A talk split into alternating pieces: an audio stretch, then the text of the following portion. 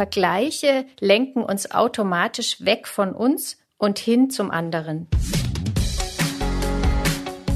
Ideen für ein besseres Leben haben wir alle. Aber wie setzen wir sie im Alltag um? In diesem Podcast treffen wir jede Woche Menschen, die uns verraten, wie es klappen kann. Willkommen zu Smarter Leben. Ich bin Lenne Kafka und das ist heute meine Gästin. Mein Name ist Maja Günther. Ich mache externe Mitarbeiterberatung für Firmen und habe nebenher noch meine Praxis für Einzel- und Paarberatung und systemisches Coaching. Und in meinen Beratungen, da begegnet mir immer wieder das Thema Vergleiche. Und dann habe ich irgendwann auch ein Buch darüber geschrieben. Ich bin kleiner als mein Bruder, aber schneller als er. Zumindest war das früher so, wir sind jetzt schon lange nicht mehr um die Wette gelaufen. Ich verdiene weniger als ein guter Freund von mir, aber mehr als ein anderer. Und viele der jüngeren Kolleginnen hier im Haus sprechen deutlich lässiger Englisch als ich. Das alles weiß ich, weil ich mich schon oft verglichen habe. Wir alle tun das. Im Grunde überall und immer. Oft werden wir auch verglichen, ohne dass wir uns so richtig davor schützen können. Und viel zu häufig beeinflussen uns all diese Vergleiche eher negativ, als dass sie uns voranbringen oder uns sogar glücklicher machen. Wie es gelingen kann, nicht immer auf die anderen zu schauen und mehr bei sich zu bleiben. Wie wir uns von Vergleichen weniger runterziehen lassen. Darüber spreche ich mit Maja in dieser Folge. Maja, warum vergleichen wir uns immer so viel mit anderen Menschen? Ist das ein natürlicher Drang oder ist es erlerntes Verhalten? Ja, also es ist ganz viel erlerntes Verhalten, weil wir ja als Kinder ganz viel, eigentlich alles durch Nachahmung lernen. Wir schauen uns ab, wie Erwachsene essen, wie Erwachsene laufen, was die Menschen um uns rum so machen. Und so lernen Kinder ihr Verhalten. Und Nachahmung hat ja ganz viel mit Vergleich zu tun. Also ich schaue, wie machen das andere und ich versuche mich genauso zu verhalten, wie andere das machen. Und lerne dann natürlich so mein Verhalten und alles, was ich als Mensch in den ersten Jahren so mitnehme. Ich finde immer ganz lustig, man sieht es ja auch später oft, gerade in Familien bei Kindern, dass die sich auf der einen oder anderen Seite genauso verhalten wie die Eltern. Ja, die laufen ähnlich oder sie haben eine ähnliche Mimik. Da merkt man dann auch ganz konkret, wie die sich das angeeignet haben durch Vergleiche oder durch Nachahmen erstmal. Das heißt, Vergleiche helfen uns auch erstmal, uns in der Welt zu orientieren, anzukommen, zurechtzufinden? Auf jeden Fall. Also Vergleiche helfen uns erstmal zu lernen und dann helfen uns Vergleiche auch in dem sozialen Kontext uns einzusortieren. Also wir brauchen ja auch irgendwie einen Abgleich, um zu sehen, es gibt ja auch kulturelle Unterschiede. Ja, wie verhalte ich mich in meiner Kultur? Wie verhalte ich mich in meiner Gruppe? Wie verhalte ich mich in meiner Familie? Und da gibt's Regeln und Normen, die häufig ja auch unausgesprochen bleiben. Und da kann ein Vergleich natürlich auch ganz hilfreich sein, um zu schauen, wie verhalte ich mich, dass ich da auch reinpasse. Also es hat auch immer dann mit Anpassung zu tun, ein Stück weit. Und tatsächlich können ja auch Vergleiche helfen, mich zu verbessern. Ne? Also ich denke zum Beispiel an Sport. Also wenn ich alleine laufe, bin ich viel langsamer, als wenn ich in einer Laufgruppe unterwegs bin. Auch im Job kann es mich anspornen. Vergleiche können aber auch demotivierend wirken. Also es ist ein schmaler Grad. Es ist tatsächlich so, dass bis zu einer bestimmten Ausprägung etwas motivierend wirkt. Ja, wenn ich mir jetzt zum Beispiel eine Laufpartnerin nehme, weil ich mich alleine nicht richtig aufraffen kann und wir sind ungefähr auf einem Leistungsniveau, dann kann das total motivierend sein, mit so jemanden zusammen Sport zu machen. Aber wenn ich mich jetzt an jemanden orientiere, der äh, schon einen Halbmarathon gelaufen ist und ich fange gerade erst an mit Joggen, dann hinkt der Vergleich. Und dann kann man sich ja vorstellen, dass man ziemlich schnell frustriert ist, weil der Partner dann einem vor der Nase wegläuft, ja, und man das Gefühl hat, nach fünf Minuten kriege ich keine Luft mehr. Deswegen ist es auch immer ganz wichtig zu schauen, auf welchem Niveau sich jemand bewegt, mit dem ich mich vergleiche, ja. Und es gilt für alle Lebensbereiche eigentlich. Also wenn ich mich mit jemandem vergleiche, der schon 30 Jahre Berufserfahrung hat und ich bin Berufseinsteiger, dann bin ich ständig unter Spannung und dann löst es natürlich Stress in mir aus, wenn ich von mir das Gleiche erwarte, wie das, was derjenige leistet, der schon 30 Jahre Vorsprung hat. Okay, also Vergleich tun uns dann eher gut oder wahrscheinlicher gut, wenn sie einigermaßen auf Augenhöhe stattfinden? Ja, auf jeden Fall. Also es ist ganz wichtig beim Vergleich zu gucken, dass man ungefähr die gleichen Voraussetzungen hat auch. Und wenn du sagst, es ist ein schmaler Grad, wann merken wir denn, dass es kippt? Also woran merken wir, dass es uns vielleicht nicht mehr gut tut, uns zu vergleichen, äh, sondern anfängt, einen negativen Effekt auf uns zu haben? Letztendlich immer dann, wenn wir spüren, dass wir uns schlecht fühlen. Und das kann auf ganz unterschiedliche Weise sein. Also ich kann mich weniger wert fühlen. Ich kann mich schlechter fühlen als der andere. Also es geht immer irgendwie am Ende des Tages auf Selbstwertgefühl. Ja, ich merke, dass ich das Gefühl habe, im Vergleich zum anderen komme ich schlechter weg oder schneide ich schlechter ab. Was hilft denn, wenn wir uns runterziehen lassen von so einem Vergleich? Also erstmal ist es wichtig, das überhaupt bewusst wahrzunehmen, weil ich bin überzeugt davon, dass ganz viele Vergleiche auf einer unbewussten Ebene stattfinden. Wir vergleichen uns und denken aber in dem Moment nicht darüber nach, dass wir uns gerade aktiv vergleichen. Und deswegen ist es ganz wichtig, sich auf dieses Thema mal wirklich zu fokussieren und sich mal bewusst zu machen, wann am Tag vergleiche ich mich eigentlich und mit wem vergleiche ich mich? Oder auch in welchem Bereich meines Lebens vergleiche ich mich? Ist es die Leistung oder geht es da um den Körper oder geht es um Freundschaften? Das überhaupt erstmal zu spüren, dass ich einen Hang habe in einem Bereich, wo ich mich vielleicht tendenziell eher schlechter oder minderwertiger fühle, dass ich mich da häufiger vergleiche mit Menschen, die aus meiner Sicht vielleicht mehr glänzen oder besser sind oder etwas besser können. Und im nächsten Schritt ist es ganz wichtig, sich bewusst zu machen, dass wir immer nur mit dem Menschen, den wir sehen, dass wir da immer nur einen kleinen Ausschnitt sehen. Wir sehen ja nie das, was der dafür getan hat, damit er in der Richtung glänzen kann, ja, wo wir ihn bewundern. Also, da merke ich gleich zwei Sachen. Einmal, wenn wir uns fragen, wann wir uns vergleichen, mit wem wir uns vergleichen, können wir feststellen, woran es ein bisschen hakt. Also Vergleiche sind irgendwie ein Hinweis. Und dann frage ich mich aber auch, wenn du jetzt sowas sagst, ja, das ist im Grunde nur so ein Teil, den wir sehen, wie stellen wir denn fest, wie realistisch unsere Einschätzungen, unsere Vergleiche sind? wir sind doch immer ein bisschen auch in unserer eigenen Gedankenwelt gefangen. Ja, total. Also ich finde, es ist immer leichter an Beispielen das zu nennen. Zum Beispiel, wenn ich mir jetzt ein Model anschaue und ich bewundere die Figur und ich vergleiche mich mit dem Model und ich habe das Gefühl, oh, die schaut viel schöner und viel besser aus, dann kann ich ja nicht wissen oder ich vermute vielleicht, wenn ich bewusst drüber nachdenke, dass die schon zwei Stunden Sport gemacht hat am Tag und dass die viele Dinge eben sich verwehrt und nicht alles essen kann, was sie gerne essen möchte und dann ist es jedes Mal eine Entscheidung dafür, ob ich da meinen Preis dafür bezahlen möchte, um dann so auszuschauen oder nicht. Und ich glaube, dass es ganz wichtig ist, den Blick immer dann auf sich selber zu richten und zu schauen, was brauche ich denn, um zufrieden zu sein? Will ich mir jetzt das Eis mit den Kindern am Nachmittag mal gönnen, wenn wir gerade unterwegs sind beim Ausflug? Oder will ich immer drauf verzichten, um nicht Gefahr zu laufen, dass ich dann diese drei, vier Kilo zu viel auf den Rippen habe? Ja.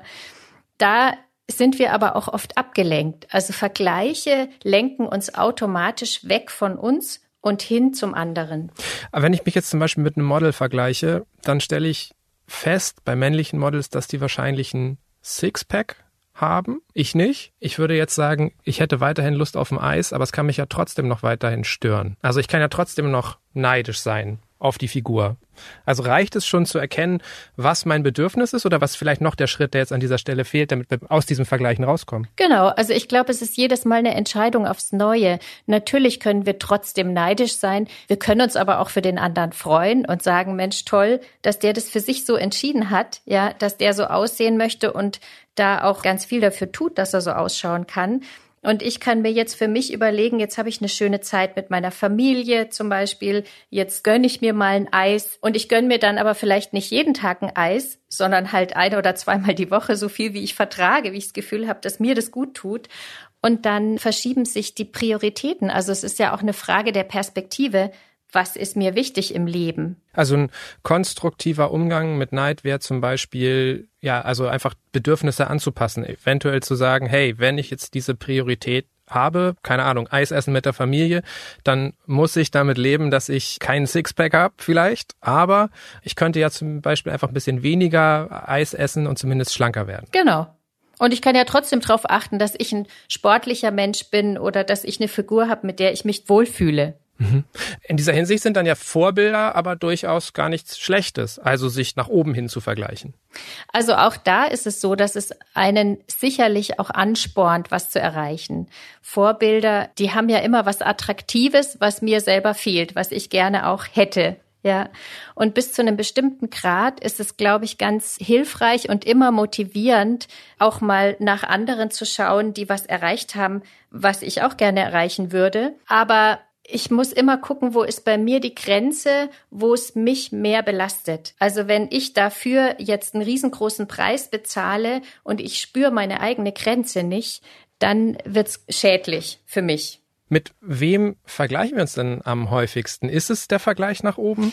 Also am häufigsten findet sicher der Vergleich nach oben statt, weil das einfach am attraktivsten ist. Ich glaube auch, dass wir das nach oben vergleichen tatsächlich schon viel mehr lernen, weil andere uns auch eher nach oben vergleichen. Also es ist ja schon in der Schule so, dass Lehrer sagen, Mensch, äh, die haben eine bessere Note oder die können das und du kannst es noch nicht. Oder in der Familie, dass immer die Vergleiche angeführt werden, auch von Eltern, wo jemand schon weiter ist und was kann. Also jetzt in der Familie vielleicht unter Geschwistern, ja, dass man sagt, Mensch, dein Bruder, der konnte schon mit zwei Jahren ganze fehlerlose Sätze sprechen und du kannst immer noch nicht reden. Und es kommt viel seltener, glaube ich, vor, dass man sich nach unten vergleicht oder auch verglichen wird. Und deshalb, glaube ich, haben wir das einfach mehr verinnerlicht. Mhm. Und Selbstoptimierung, Selbstinszenierung ist ja auch ein bisschen so ein Zeitgeistthema, ne?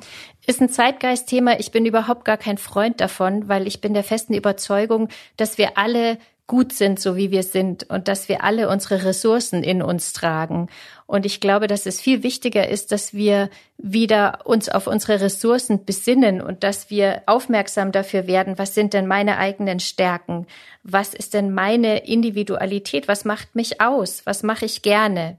Gibt es denn auch bestimmte Menschentypen, äh, mit denen wir uns häufiger vergleichen? Ja, also ich meine klar, das sind natürlich immer die, die am hellsten strahlen, ja, die erfolgreichen, die schönen und da ist natürlich auch sind die Medien schon auch so, dass uns ja einiges jetzt an Bildern auch immer wieder gezeigt wird. Wir kriegen über Social Media, übers Fernsehen, über Werbung kriegen wir eher makellose Menschen gezeigt die scheinbar alles können und die ewig leben und die nie krank werden und auch keine Defizite haben. Und das ist natürlich schon auch so eine unbewusste innere Programmierung auf, wir müssen immer gut aussehen, wir müssen immer leisten, wir müssen immer fit sein. Also Medienkonsum kann das Vergleichen auf jeden Fall antriggern. Ja, auf jeden Fall. Also wir werden jetzt trotzdem nicht aufhören, Serien zu gucken, Social Media rumzuscrollen, äh, einfach uns die Zeit online zu vertreiben. Wie sollten wir unser Verhalten vielleicht, während wir Medien konsumieren, äh, anpassen? Also ganz wichtig ist, sich tatsächlich bewusst zu machen, dass wir nur einen Ausschnitt sehen und dass da ja auch alles möglich ist. Man kann ja auch in Social Media jedes Foto verblenden. Das heißt ja nicht, dass das genau echt ist, was wir da sehen. Ja, ich kann graue Haare wegmachen, ich kann ein Fettpölsterchen wegmachen, ich kann meine Haut glätten, ich kann da ja alles hinbasteln, wie mir das gefällt. Und dass das immer nur ein Abbild ist von etwas, sich das klar zu machen ich finde immer, der nächste Schritt ist ganz wichtig, dann wieder auf sich zu schauen und zu sagen, Mensch, was habe ich denn in meinem Leben? Was ist an mir denn gut? Was ist an mir schön? Ja. Und mit welchem Zweck bewege ich mich hier auf Social Media? Ich gucke mir ja nicht eine Serie an mit dem Ziel, mich schlecht zu fühlen, sondern das macht ja auch Spaß, ja, weil da gibt's ja auch Inhalte, die mich ansprechen. Und wenn ich mir da Gedanken drüber mache, was interessiert mich denn da dran? Was macht mir Spaß daran, dann bin ich schon gleich in einer anderen Perspektive und weg von dem Vergleich. Gerade wenn ich jetzt an Serien denke, dann denke ich aber auch noch an eine andere Art des Vergleichs. Also insbesondere wenn ich Trash-TV-Formate gucke, dann geht's doch eher um Abwärtsvergleiche. Also darum, dass wir uns selbst aufwerten können. Abwärtsvergleich, finde ich, klingt unsympathisch. Inwiefern ist es trotzdem okay oder sinnvoll, auch das zu tun? Ja, klingt unsympathisch. Ich finde auch, das macht immer so ein Gefühl von, oh, ist mir irgendwie ein bisschen peinlich auch, wenn ich mich nach abwärts vergleiche mit Menschen, denen ich mich selber überlegen fühle, weil ich mich ja eigentlich eine Stufe höher stelle selber. Ja, und du hast eben gesagt, jeder Mensch ist an sich gut, wie er ist. Genau. Also das spricht ja auch so ein bisschen dagegen. Abwärtsvergleiche können was unglaublich Befriedigendes haben, wenn wir das wertschätzen tun und wenn jeder so sein darf, wie er ist und wenn wir denjenigen auch so stehen lassen. Ich kann zum Beispiel, wenn ich auf der Straße einen Rollstuhlfahrer sehe, und mich mit dem vergleiche, kann ich dankbar sein, dass ich noch laufen kann. Also das ist jetzt vielleicht ein extremes Beispiel, aber ich finde auch so ist es im Fernsehen mit diesem Trash-Fernsehen, dass ich mich nach unten vergleiche und mich dabei ja besser fühle, eigentlich weil ich froh bin, dass ich nicht so dran bin wie die. Und wenn man sich aber dann gleichzeitig mit so einer Dankbarkeit bewusst macht, so ich stehe hier so da, ich habe das geschafft und jemanden nicht abwertet deshalb, dann ist das auch absolut okay, finde ich. Dann kann es auch gut tun, ein Abwärtsvergleich. Also sich lieber freuen oder dankbar sein für das, was man hat und nicht andere schlechter machen, als sie sind. Genau. Könnten wir denn überhaupt uns sowas abtrainieren, äh, verhindern, dass wir uns vergleichen? Bestimmt können wir das. Der erste Schritt ist immer die Wahrnehmung. Der erste Schritt ist immer erstmal, dass mir auffällt, wann ich mich mit wem und wo vergleiche. Und dann geht's drum, das Selbstbewusstsein zu stärken. Aber wäre es dann überhaupt sinnvoll? Also ich meine, letztendlich in unserer Welt heute gibt's viel mehr Möglichkeiten als noch vor ein paar Jahren. Es prasseln immer mehr Eindrücke auf uns ein und wir haben ja auch eingangs gesagt, das ist wirklich auch wichtig zur Orientierung, um sich selbst wahrnehmen und einordnen zu können. Also was an den Vergleichen sollten wir uns abtrainieren oder versuchen abzutrainieren und was darf stehen bleiben? Also wir sollten uns alles abtrainieren, was schlechte Gefühle auslöst, wo wir uns kleiner fühlen, wo wir uns dümmer fühlen, wo wir uns hässlicher fühlen, wo wir uns blöder fühlen weil das komplett überflüssig ist. Da ist es tatsächlich so, da können wir ja nicht am anderen arbeiten, wir können den anderen ja nicht kleiner machen, als wir ihn sehen, sondern wir können nur an uns arbeiten und uns größer machen, dass wir uns irgendwann auf die gleiche Stufe stellen wie denjenigen, den wir bewundern. Lass uns das einfach nochmal ein bisschen konkreter machen, wenn wir jetzt zum Beispiel mal wieder auf einem Social-Media-Profil hängen bleiben oder, weiß nicht, eine Kollegin bei jeder Aktion von ihr verfolgen oder immer bei einem bestimmten Nachbarn alles ab abwerten müssen. Wie erkennen wir, warum wir uns gerade mit dieser Person so stark vergleichen? Wir erkennen das, weil wir uns in dem Moment kleiner fühlen. Wir schauen diejenige an und bewundern diejenige oder denjenigen erstmal. Ja, dann sind wir beim anderen und dann zählen wir beim anderen auf, was der alles besser kann und was an dem alles toller ist. Aber merken wir das wirklich, dass wir die bewundern? Also ich kann ja auch manchmal einfach permanent wütend auf jemanden sein und eigentlich steckt da was anderes dahinter. Oder Bewunderung kann sich auch in, in Genervtsein äußern oder so. Ja. Also wie kommen wir da erstmal darauf? Also es sind tatsächlich alle schlechten Gefühle. Also es ist nicht nur dieses selber sich abwerten, sondern es ist eben auch ein Genervtsein. Ich hatte mal eine Frau in der Beratung, die war total genervt die ganze Zeit davon, dass ihre Kollegin immer laut Brot gegessen hat. Und die hat mir das so erzählt. Die hat gesagt, ach, das stört mich wahnsinnig. Wir sitzen im Großraumbüro und die ist wahnsinnig laut beim Essen. Und dann haben wir so ein bisschen geredet und letztendlich kam raus, dass die sich selber keine Pausen gegönnt hat, ja. Und sie hat sich verglichen mit ihr und die hat ganz entspannt zwischendurch mal ihr Brot gegessen und hat sich da ganz entspannt Pausen gegönnt während der Arbeitszeit. Und vom Mindset von dieser Klientin kam das einfach nicht in Frage. Die hat gelernt, ich arbeite bis zur Mittagspause, dann machen alle Mittagspause, so macht man das, und dann wird weitergearbeitet. Ja, und dazwischen wird nicht gegessen und dazwischen wird auch nicht auf körperliche Bedürfnisse geachtet. Und es ist ganz wichtig, dass wir haben alle unterschiedliche Bedürfnisse, dass wir schauen, was wir brauchen, dass wir auf unsere Bedürfnisse achten. Da ist übrigens auch dieses Mann, das ist für mich immer so, das ist auch ein Hinweis auf Vergleiche. Also wenn ich dann nachfrage, sie sagt zum Beispiel, das macht man nicht, dann sage ich ja, wer ist denn der Mann? Wer sagt denn, dass man das nicht macht? Und dann sagt sie, ja, das lernt man so. Und dann habe ich gesagt, ja, von ihren Eltern haben sie das so gelernt. Meinen Sie, dass ihre Kollegin das Gleiche gelernt hat von ihren Eltern. Und dann sagt sie ja, wenn die gut erzogen wurde, dann hat die das auch so gelernt, ja. Okay, aber ich bin jetzt kein Psychologe, aber das klingt ja so ein bisschen, als ob da auch so Glaubenssätze eine Rolle spielen. Ja, total. Es spielt eine riesige Rolle. Okay, das heißt, wir müssen nicht nur schauen, was haben die anderen, was ich vielleicht haben will oder was gönnen sich die anderen oder wie leben die anderen, sondern auch, was denke ich, was ich selber sein muss oder wie ich zu handeln habe. Genau. Dann sind wir jetzt bei dem Kern, bei der Arbeit an mir selber. Ja, wenn mir auffällt, es geht mir nicht gut oder ich fühle mich in bestimmten Situationen nicht wohl, dann kann ich ganz gut über Glaubenssätze, das sagt sich immer so leicht, ja, kann ich ganz gut feststellen, an welcher Stelle ich an mir arbeiten kann und wir können die Glaubenssätze identifizieren durch diese inneren Sätze, die wir häufig gehört haben als Kinder, wie zum Beispiel reiß dich zusammen, beeil dich, du musst immer für andere da sein. Da hat jeder Mensch Sätze im Ohr, die er verinnerlicht hat, die er häufig gehört hat und nach denen er lebt. Das heißt ja aber im Grunde auch, dass diese Glaubenssätze unter anderem dadurch entstehen, dass wir mit anderen verglichen werden. Ja.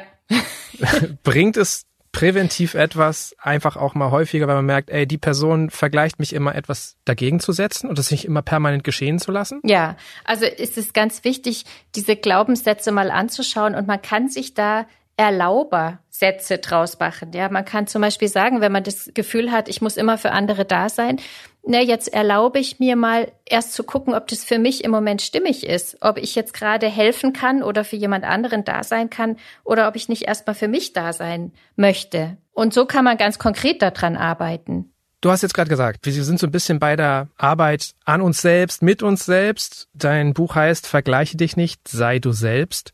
Es klingt so einfach. Vielleicht ein bisschen zu einfach. Ähm, wie gelingt es denn, den eigenen Wert zu erkennen, ohne sich mit anderen zu messen? Ja, das ist tatsächlich eine Lebensaufgabe.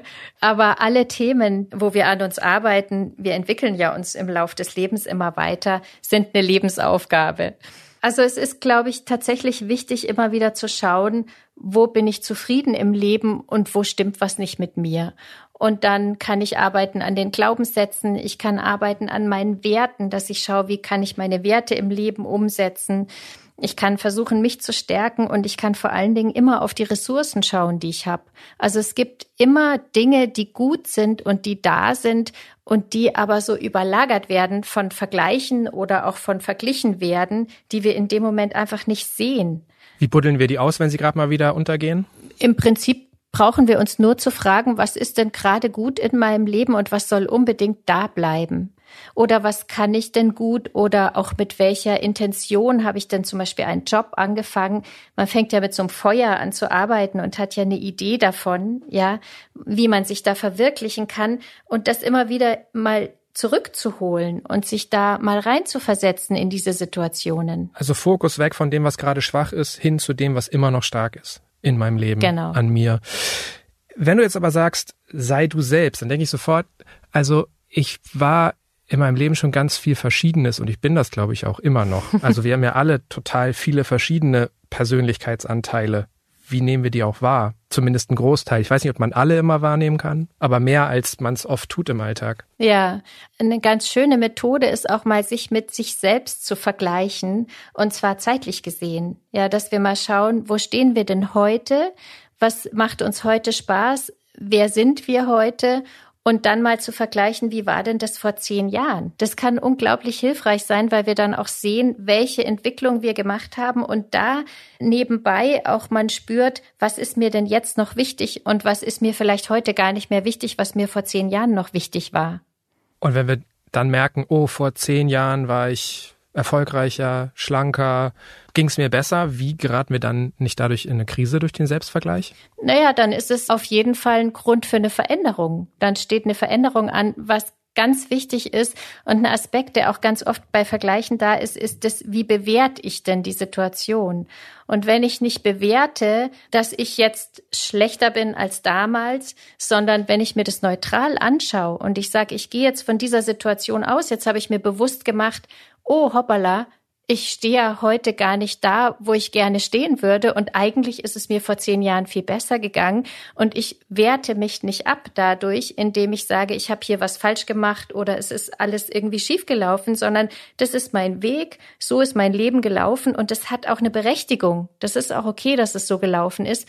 Und jetzt merke ich aber, jetzt muss es anders werden. Und jetzt schaue ich mal, was kann ich denn heute tun, in Richtung Verbesserung. Und wenn du sagst, es gibt immer was, was stark ist, müsste ja eigentlich auch auf dem zeitlichen Vergleich es immer was geben, was gewachsen ist in meinem Leben oder nicht. Auf jeden Fall. Also, ja. wie finden wir denn diese Punkte? Also, ich kann mir ja vornehmen zu sagen, ich vergleiche mich jetzt und ich möchte was verändern, aber wenn irgendjemand da so ganz unvorbereitet rangeht und vielleicht dazu neigt, immer das Schlechte zu sehen, dann wird er oder sie ja wahrscheinlich auch da in die gleiche Falle tappen und nur das sehen, was irgendwie nicht da ist oder was schlechter geworden ist. Genau. Es ist auch tatsächlich manchmal so, wenn ich die Frage stelle in Beratungen, was ist denn da, was ist denn gut und soll unbedingt so bleiben und Menschen sich in einer Krise befinden, dann kommt erstmal gar nichts nichts. Ja. Und wenn man dann eine Weile wartet, dann kommt manchmal was. Manchmal braucht es aber auch ein bisschen mehr Zeit, weil man manchmal auch einfach tief graben muss und gucken muss. Und dann bin ich immer für eine pragmatische Vorgehensweise. Also ich denke immer, es ist dann ganz hilfreich, die verschiedenen Bereiche im Leben mal aufzuteilen, dass man sagt, wie geht's mir denn zum Beispiel körperlich und gesundheitlich? Wie geht's mir mit Arbeit und Leistung? Wie geht's mir mit den Werten? Kann ich die gut umsetzen im Leben? Das, was ich mir wünsche, ist es auch umsetzbar in der Arbeit und im Leben allgemein? Genau, wie geht's mir mit finanzieller Sicherheit und wie geht's mir mit Beziehungen? Das sind jetzt mal so fünf konkrete Säulen. Es gibt so ein Coaching-Modell und ich wende das auch ganz gerne an. Ich finde das extrem effektiv und eigentlich ist es ganz einfach, dass man sich diese fünf Säulen aufzeichnet und auch so ein Dach darüber und diese fünf Säulen drüber, die tragen das Dach der Identität. Also das Dach steht für die Identität des Menschen. Und dann kann ich mal schauen, an welcher Säule kann ich denn noch arbeiten. Also man kann sich ja vorstellen, wenn jetzt zum Beispiel die Körper- und Gesundheitssäule bröckelt und die ist nicht so stabil und reicht nicht bis zum Dach, dann schwankt das Identitätsgebäude und dann muss ich mal schauen, wie kann ich die denn aufbauen. Und ganz konkret in kleinen umsetzbaren Schritten bedeutet das manchmal vielleicht mehr Bewegung oder vielleicht auf die Gesundheit irgendwie Rücksicht nehmen oder Rauchen aufhören, was auch immer ich da dran arbeiten kann. Das Schwierige ist ja, dass so diese Säulen sich manchmal so ein bisschen im Weg stehen, ne? Oder sich gegenseitig beeinflussen. Also wenn ich jetzt mal an mein Leben denke, ich will gern ein sportlicher Mensch sein, der gesund lebt. Ich liebe es aber auch mit Kumpels auf der Couch Fußball zu gucken und Bier zu trinken. Ich habe berufliche Ziele. Mir ist aber eigentlich total wichtig, ganz viel Zeit mit meiner Familie zu verbringen. So, wenn ich mich jetzt mit einem Sportler vergleiche, verliere ich. Äh, wenn ich mich mit einem Vollzeit-CEO vergleiche, wirklich nicht erfolgreich. Also es ist im Grunde dieser typische Alltagskompromiss, der ja auch eigentlich gesund ist. Aber wie gelingt es dann trotzdem in der akuten Vergleichssituation, sich fair zu bewerten? Also das gesamte Puzzle zu sehen und nicht nur die unperfekten Einzelteile. Mhm. Da haben wir auch wieder das Schlüsselloch. Wenn ich mich beruflich vergleiche mit dem erfolgreichsten Menschen, der hat vermutlich kein Privatleben oder hat vermutlich nicht viel Zeit für seine Kinder, wenn er überhaupt welche hat. Und wenn ich mich jetzt körperlich vergleiche mit dem supersportlichen Marathonläufer, der hat vermutlich auch irgendwo einen Preis bezahlt und hat irgendwas nicht gemacht. Und ich sehe ja immer nur diesen einen Ausschnitt und immer nur das, was glänzt, aber den Rest sehe ich ja gar nicht in dem Moment. Und wichtig dabei ist für mich selber zu schauen, wo muss ich mich stabilisieren und wo muss ich gucken, dass ich eine bessere Balance hinbekomme. Aber klar, also ich hätte auch manchmal gerne einen doppelt so langen Tag, wie er ist. Mir geht's manchmal selber so, ja. Und auf der anderen Seite, glaube ich, aber lernt man ganz viel über sich selber, wenn man auch immer wieder so schaut, was ist denn für mich persönlich wichtig? Will ich jetzt tatsächlich diesen Karrieresprung noch machen oder ist es mir wichtiger, meine Familie irgendwie in mein Leben zu integrieren und Zeit für meine Kinder zu haben und dann vielleicht nicht diesen letzten Karriereschritt zu machen, sondern ich werte für mich selber die verschiedenen Themen und Bereiche, die in meinem Leben da sind, auf weil ich sage, ja, aber mir selber ist es wichtiger, dass ich meine Kinder auch aufwachsen sehe und dass ich auch mitbekomme, wie sie ihre ersten Schritte machen. Es können nie alle Säulen komplett gefüllt sein. Ich muss mich immer wieder dafür entscheiden, welche gerade voller sein sollen und welche nicht. Ist es das? Nee, man kann schon die Säulen füllen für sich, aber dann nicht im Vergleich zu anderen. Das hängt ja mit dem Anspruch zusammen. Da kommt jetzt so ein bisschen dieses Thema Leistungsgesellschaft mit rein. Ja, alle oder viele von uns haben vermutlich einen viel zu hohen Anspruch von vornherein, dass das alles funktionieren muss. Und das ist ja auch wieder ein Vergleich, wo man sagen kann, auf einer ganz großen Ebene kommt der von außen auf uns zu, weil es wird ja auch erwartet, dass wir hier erfolgreich arbeiten, gleichzeitig die Familie wuppen, auch noch für die Kinder da sind, auch genug Geld verdienen und auch noch sportlich und gut aussehen dabei.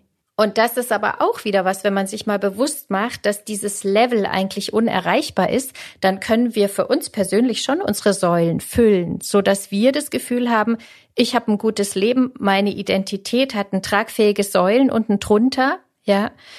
Ich kann dann aber halt nicht Top-Manager werden oder nicht Topmodel werden. Das heißt, an der Spitze meiner Säule darf nicht CEO von einem Börsenunternehmen stehen, sondern einfach vielleicht glücklich im Job sein oder Spaß an der ja. Arbeit haben oder durchaus Geld verdienen, aber halt nicht eine Million. Ja. Und wenn wir uns mal aufhören zu vergleichen und uns nicht immer gegenseitig auch bewerten, dann können wir viel mehr voneinander profitieren. Dann können wir auch viel mehr lernen voneinander. Es ist ja auch Fakt, dass jeder Mensch irgendwas besser kann als ich aber ich halt auch als jeder Mensch. So. Wie wichtig ist es, die eigenen Schwächen anzuerkennen? Ganz wichtig. Das ist auch was, was wir tatsächlich hier nicht wirklich gut lernen. Also da kommt tatsächlich der hohe Anspruch, da kommt die Leistungsgesellschaft, da kommt auch unser eigener Anspruch immer wieder her, weil natürlich fühlen wir uns alle gut, wenn wir was können und wir fühlen uns schlecht, wenn wir Defizite haben. Aber wir haben alle Defizite. Und wenn wir die nicht integrieren in unser Leben und wenn wir nicht davon ausgehen, dass jeder Mensch auch Mängel hat und Fehler hat und auch manchmal unsympathisch ist vielleicht oder auch manchmal einfach blöd aussieht, ja. Wir sehen alle, egal wie wir aussehen, wir sehen alle nicht immer schön aus. Dann kann es nicht funktionieren. Also das ist ganz existenziell, dass wir uns so annehmen und akzeptieren mit allen Fehlern und Schwächen, die wir haben. Und sie einfach auch nicht als so entscheidend anzusehen, ne? Ja. Genau, das war die eine Seite dieser Aussage von mir. Die andere ist, wir können auch wirklich alle irgendwas besser als jemand anderes. Was ist denn, wenn wir mit den eigenen Stärken wenig anfangen können? Also, weil oft ist es ja so, wir können was, aber wir beneiden andere dafür, was sie können. Ja, das liegt aber hauptsächlich daran, dass wir das, was wir können, so als selbstverständlich ansehen. Also wir fühlen ja auch, ah, das, was wir können, das fällt uns oft nicht schwer.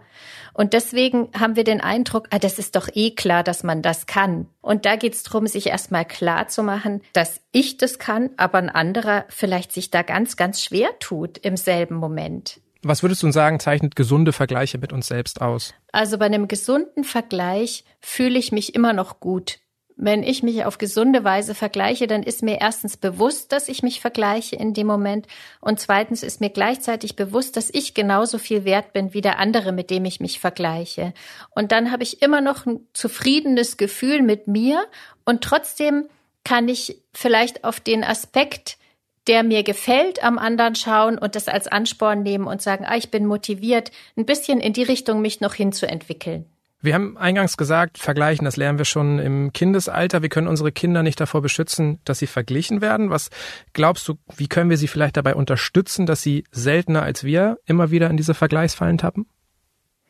Ganz wichtig ist, dass wir unseren Kindern immer wieder sagen, dass sie gut sind, wie sie sind dass wir auch bewusst mit diesem ganzen System, auch mit dem Schulsystem, mit dem Notensystem umgehen, dass wir Kindern auch wenn sie dann in einem Alter sind, wo sie wirklich verstehen und auch ein bisschen reflektieren können, dass wir dann auch mal drüber sprechen, dass nicht nur die Kernfächer wie jetzt in Deutschland Mathe, Deutsch und Englisch was wert sind, sondern dass ein Kind, was eine musische Begabung hat oder eine künstlerische Begabung hat, gleich viel wert ist. Da können wir ganz viel gegen arbeiten. Auch in der Schule müssen Kinder häufig passend gemacht werden auf das System. Sie müssen angeglichen werden an das System. Und da können wir als Eltern ganz viel gegensteuern, indem wir unsere Kinder stabilisieren und ihnen immer wieder sagen, wenn du in Musik eine Begabung hast, ist es genauso wichtig und du bist genauso wertvoll wie jemand, der ein Mathe-Genie ist in der Schule. Weil das Kind sieht ja nur, ah, der, der Mathe kann, schreibt in der Schule immer Einser und ich kann vielleicht Musik, das hat aber in der Schule keine gute Bewertung, ja, das wird auch nicht so wahrgenommen und deswegen bin ich schlechter als der andere. Da fängt's ja schon an. Stärken sind Stärken. Wir müssen nicht immer noch nach noch stärkeren Stärken suchen. Ja. Sehr schön gesagt. Was wird denn wohl der größte Gewinn sein, wenn es gelingt, mehr bei sich zu bleiben, sich weniger nach anderen zu richten? Also wenn wir zumindest uns weniger vergleichen. Der größte Gewinn ist das Aussteigen aus den Bewertungen. Also das geht ja tatsächlich so weit, wenn wir das mal bis zu Ende denken, es gibt dann eigentlich kein richtig und falsch mehr. Ja, weil wer beurteilt denn, ob ein Verhalten oder eine Sichtweise, welche die richtige ist oder was richtig ist in dem Moment? Und das äh, kann nur positiv sein. Da löst sich auch das Schubladendenken auf. Was bringt dich denn wieder mehr zu dir, wenn du dann doch mal im Vergleichskarussell feststeckst? Also für mich ist es tatsächlich Zeit für mich. Für mich ist es die Wahrnehmung. Ich versuche dann, wenn ich merke, ich hatte das jetzt gerade aktuell, ich bin nämlich jetzt 48 und meine Haare werden grau. und ich habe mich tatsächlich das letzte Jahr viel mit dem Altern auseinandergesetzt und habe immer so auf andere geguckt und ich hatte den Eindruck, es gibt gar nicht mehr viele Frauen, die ihre grauen Haare grau werden lassen, sondern die werden dann getönt und verdeckt bis zu einem bestimmten Zeitpunkt und dann hat man diesen Übergang gar nicht gesehen. Es gibt entweder die mit Farbe in den Haaren oder die, die dann ganz grau sind und plötzlich ganz graues Haar tragen. Und ich habe mich da schon auch viel verglichen und habe gedacht, okay, wie mache ich das jetzt für mich? Ja, und ich habe für mich so einen Zwischenweg gefunden. Also erstmal habe ich versucht, das auszuhalten, eine Weile grau zu werden. Dann wurde es mir irgendwann nach einem halben Jahr zu viel. Dann habe ich gedacht, nee, ich muss mich jetzt auch nicht immer mit dem Alterungsprozess auseinandersetzen. Dann habe ich mir eine Pause gegönnt davon. Dann habe ich meine Haare mit Strähnen getönt, dass man ein paar graue sieht, aber auch ein paar andere hat. Und das finde ich ist ein ganz schönes Beispiel. So, das zeigt für mich so den Weg dieser Findung. Ja, was passt denn zu mir? Und das fängt immer damit an, dass man wahrnimmt, wie geht's mir gerade und ist es jetzt für mich noch stimmig oder ist es für mich jetzt nicht mehr stimmig? Siehst du? Und ich denke sofort, da werde ich neidisch, deine Haare werden nur grau, bei mir werden sie weniger. Aber dadurch wird dieser Podcast nicht schlechter, darauf hat es keinen Einfluss. Also, alles gut. Danke für deine Zeit, danke fürs Gespräch. Vielen Dank für die Einladung. Und noch mehr Infos und Anregungen zum heutigen Thema gibt Maya Günther in ihrem Buch Vergleiche dich nicht, sei du selbst, eine Anleitung zur Selbstakzeptanz. Der Link steht wie immer in den Shownotes dieser Episode. Über Feedback und Themenvorschläge freue ich mich jederzeit. Einfach eine Mail schreiben an smarterleben.spiegel.de oder auch als Text- oder Sprachnachricht per WhatsApp an die 0151 728 29182.